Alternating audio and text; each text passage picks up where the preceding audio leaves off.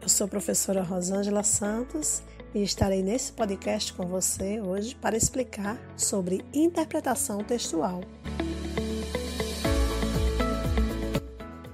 A compreensão de um texto ela se dá através das informações que a gente vai obtendo e vai percebendo.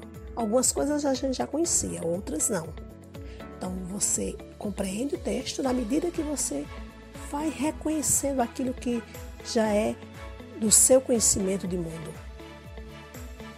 Para interpretar, é muito importante você seguir algumas etapas, como por exemplo, tenha sempre em mãos um dicionário.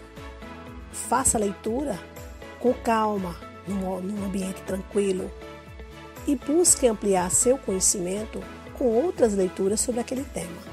Outra coisa muito importante é que você deve aprender a fazer paráfrases. Você sabe o que é paráfrase? Vamos aprender hoje nessa aula. A paráfrase é um tipo de interpretação que você dá do texto com suas palavras. Você lê o texto e vai fazer a análise de acordo com seu entendimento. Então, ou seja, a gente vai entender que são três tipos de paráfrases importantíssimas para quem vai se preparar para o Enem. Por exemplo, quando você lê um texto e você vai fazer um resumo. Você não vai colocar todas as palavras que estão lá no texto, você vai pegar as ideias principais e colocar naquele resumo. Como outra questão é um esquema.